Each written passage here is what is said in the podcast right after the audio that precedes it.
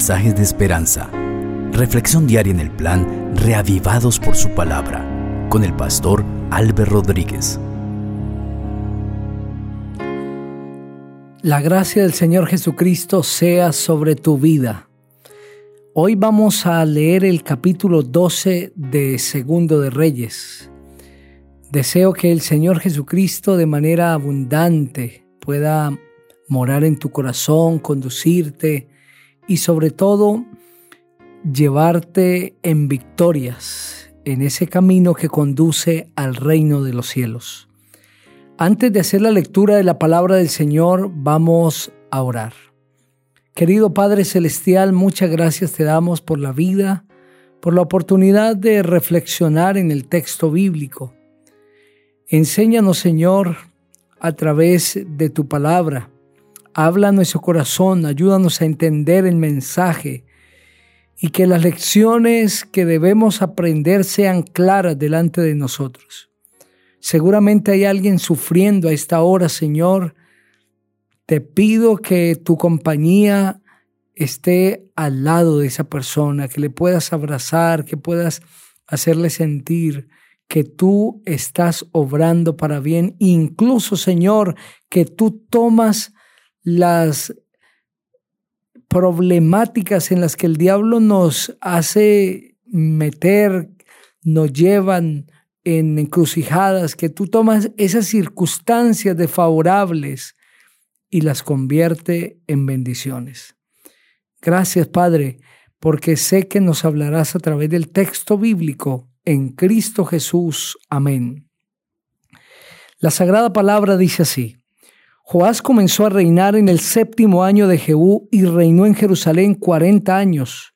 Su madre se llamaba Sibia y era de Berseba.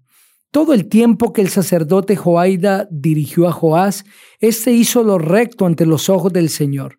Sin embargo, los altares en los montes no se quitaron porque el pueblo aún sacrificaba y quemaba incienso allí.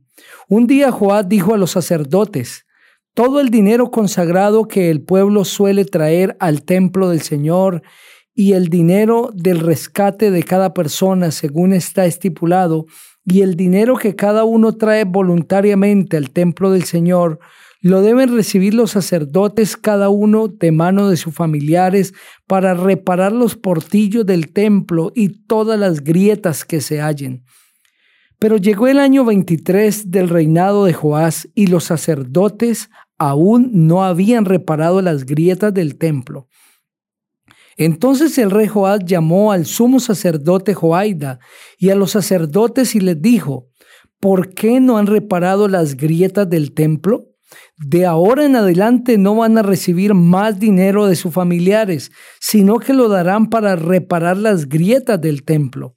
Y los sacerdotes aceptaron no tomar más el dinero del pueblo, ni tener el cargo de reparar las grietas del templo. Entonces el sumo sacerdote Joaida tomó un cofre, le hizo un agujero en la tapa y lo puso junto al altar a la derecha de la entrada del templo del Señor y los sacerdotes que custodiaban la puerta ponían allí todo el dinero que se traía al templo. Cuando veían que ya había mucho dinero en el cofre, venían el secretario del rey y el sumo sacerdote, contaban el dinero que hallaban en el templo del Señor y lo guardaban. A los que hacían la obra les daban el dinero suficiente, y los que tenían a su cargo la reparación del templo del Señor les daban para pagar a los carpinteros y maestros, albañiles y canteros, y para comprar la madera y la piedra de cantería, para reparar las grietas del templo del Señor y para todo lo que se gastaba para reparar el templo. Del dinero que se traía al templo del Señor no se hacían tazas de plata, ni despabiladeras, ni jofainas, ni trompetas, ni se hacían para el templo del Señor ningún otro utensilio de oro o de plata, porque lo daban a los que trabajaban en las obras de reparación del templo del Señor. No se les pedían cuentas a los que recibían dinero para entregarlo a los que hacían la obra, porque todo lo hacían con gran honradez. Solo el dinero por el pecado y el dinero por la culpa no se llevaba al templo del Señor porque era de los sacerdotes. Por esos días el rey Hazael de Siria entró en guerra contra Gat y conquistó la ciudad. Luego Hazael se propuso atacar a Jerusalén, por lo cual el rey Joás de Judá tomó todas las ofrendas que habían dedicado sus antepasados Josafat, Jorán y Ocosías, y que habían sido reyes de Judá. Tomó también las que él mismo había dedicado y todo el oro que había en los tesoros del templo del Señor y en el palacio del rey, y todo eso lo envió al rey Hazael de Siria, con lo cual éste se retiró de Jerusalén. Los demás hechos de Joás y todas sus obras se hallan registrados en el libro de las crónicas de los reyes de Judá. Un día los oficiales de Joás se sublevaron y conspiraron contra él y lo mataron en la casa de Milo cuando Joás descendía a Sila. Lo hirieron sus oficiales Josacar, hijo de Simeat, y Josabat, hijo de Somer, y así murió. Lo sepultaron con sus antepasados en la ciudad de David, y en su lugar reinó su hijo Amasías.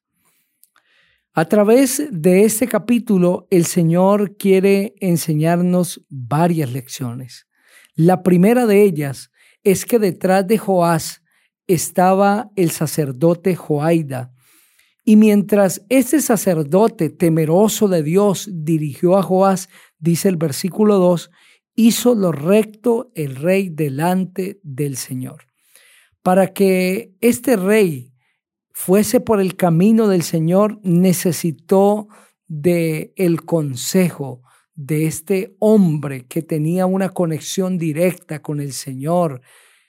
Es una línea directa con Dios y era el sacerdote Joaida. Este sacerdote cumplía a su vez la misión de ser consejero espiritual del rey. Todos los seres humanos necesitamos consejo, pero de manera especial de aquellos que están en conexión con el Señor. Necesitamos dirección divina y muy a menudo Dios escoge a seres humanos para hablarnos y para mostrarnos el camino. Detrás de un hombre exitoso y que hace la voluntad del Señor, Dios tiene a otros que dan consejos acertados espirituales. No podemos entender o llegar a la conclusión que lo sabemos todo por la experiencia que tenemos por el bagaje, porque somos diestros en el campo del saber en el que nos desempeñamos, porque tenemos toda la experiencia para tomar las decisiones. Nunca lo seremos. Siempre necesitaremos de consejo, aunque tengamos la más grande esparticia, aunque quizá tengamos las capacidades que sean necesarias, pero necesitamos consejo, necesitamos dirección, necesitamos escuchar a Dios a través de su palabra y a través de aquellos hombres que Él ha elegido como voceros suyos. Necesitamos siempre tener consejeros espirituales, personas guiadas por el Señor y quizá con experiencia que nos puedan mostrar el camino. Una de las reformas que Joás hizo tuvo que ver con la vida espiritual del pueblo de Israel. También Joás hizo importantes reformas políticas, pero creo que la más importante tuvo que ver con la vida espiritual del pueblo. Finalmente, lo más importante tiene que ver con la vida espiritual debe ser lo primero en la vida de una persona. Y Joás entendió que el pueblo se había apartado del Señor y decidió hacerlo recto delante de Dios y esto incluía hacer una reforma en el pueblo que él dirigía. Por eso dio la orden de reparar la casa del Señor, porque tal era la frialdad espiritual del pueblo que la casa de Dios estaba en condiciones deplorables y los israelitas no hacían nada por ello. Por eso el rey dio la orden de reparar el templo del Señor. Con todas las ofrendas que llegaban al templo, se debía hacer todas las reparaciones en los portillos del templo y en grietas que se hallaban allí. Pero el tiempo pasó y llegó el año 23 de los 40 años que reinó Joás y los sacerdotes no habían reparado las grietas del templo. Es por eso que el rey los llama y les pregunta qué ha pasado, por qué no han reparado las grietas del templo y decide quitar de ellos esa responsabilidad y buscar a otras personas que fueran efectivos en el trabajo. Cuando no cumplimos nuestra tarea, no puede sorprendernos que el Señor elija a otro. Es un autoengaño querer eh, pretender, más bien, el permanecer en una responsabilidad que no he ejercido como debería ser o que sencillamente he olvidado. Porque cuando no soy fiel en lo poco, tampoco lo seré en lo mucho. Y Dios quiere tener en su causa siervos fieles, diligentes, entregados, apasionados por la responsabilidad que Él ha entregado.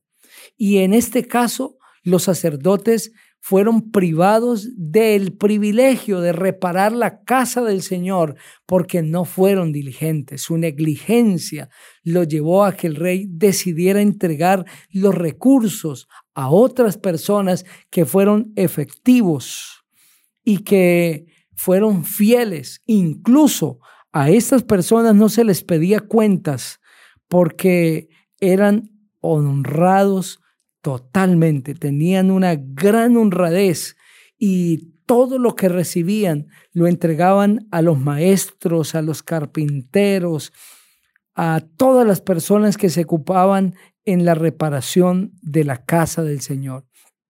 Es necesario también nosotros hacer reformas en nuestra vida, en nuestra familia y preguntarnos en qué aspectos de nuestra vida espiritual han salido grietas, qué cosas hemos descuidado, qué portillos, principios fundamentales de nuestra vida necesitan una restauración porque los hemos olvidado. Quizá hemos dejado las sendas antiguas. Y hoy es un día para hacer la reforma, para preguntarnos cómo estamos con el Señor y hacer los cambios necesarios. El rey hizo lo recto delante del Señor, dice el versículo 3, sin embargo, los altares en los montes no se quitaron porque el pueblo aún sacrificaba y quemaba incienso. Lo mismo se dice de Asa, que hizo lo recto delante del Señor, sin embargo, eh, faltó. Y esto muestra la naturaleza humana. El hecho de que hagamos lo recto delante del Señor no significa que lo hagamos todo y que no nos equivoquemos. Dios llama a hombres y los pone en diferentes responsabilidades y cuando uso la palabra hombre es para referirme al género humano personas con defectos, con errores, con falencias, con debilidades, pero que Él decide llamar y no nos llama por lo que somos, nos llama por lo que podemos llegar a ser. Nadie se merece un llamamiento divino, no lo merecemos. Dios nos llama es por su misericordia y cuando Él lo hace, quiere que nosotros hagamos lo recto delante de Él y hacerlo recto no significa hacerlo todo. Siempre veremos que hubo falta de algo, que se descuidó alguna cosa, que hubo imperfección en algo. Pero a pesar de las imperfecciones, el Señor nos usa. Y quiero invitarte para que veas en tus líderes no tanto sus imperfecciones, no te fijes tanto en lo que me hicieron, fíjate en lo que hicieron. Dale gloria a Dios en lo que Dios les usó. el fruto que dieron, el trabajo que hicieron para la gloria de Dios. Hoy es día de reconocer que los líderes que Dios pone a su servicio en las diferentes responsabilidades son usados por Él, aunque con imperfecciones y a veces sin hacer la obra completa o generalmente así sucede. Siempre hace falta algo por hacer y luego Dios llama a otro para complementar ese trabajo. Anhelo que la gracia del Señor Jesucristo sea contigo. Quiero invitarte para que juntos oremos. Padre maravilloso, gracias porque nos has hablado a través de tu palabra. Que cada persona donde quiera esté reciba tu santa bendición a esta hora. En el maravilloso nombre del Señor Jesucristo. Amén. El Señor te bendiga